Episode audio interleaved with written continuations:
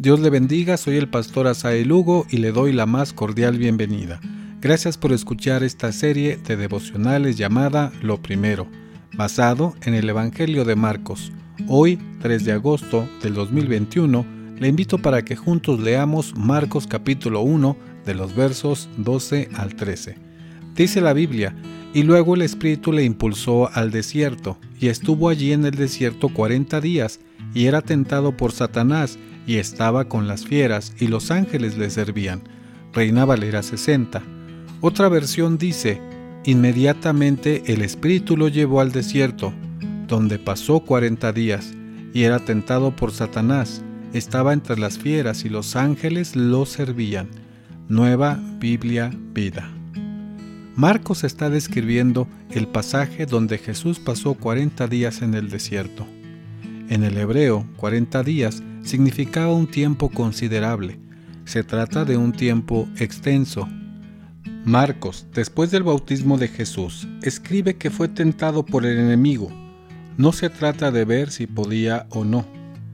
El avanzar de su ministerio y su obra redentora es una acción perfecta, Marcos está describiendo el triunfo de Cristo, la victoria que no solo fue durante el tiempo en el desierto, es la victoria que sería camino a la cruz, es la victoria en rescate por todos nosotros.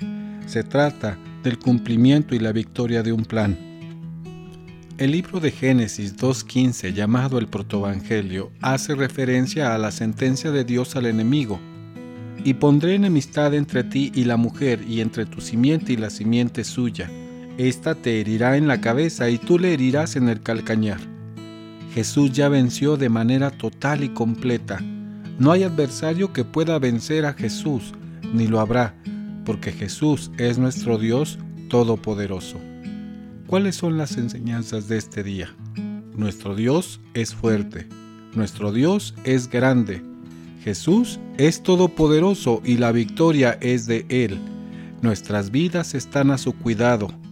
Hoy, en este día, somos victoriosos, podemos fortalecer nuestra fe y ser vencedores de las pruebas de la vida cotidiana en el Señor.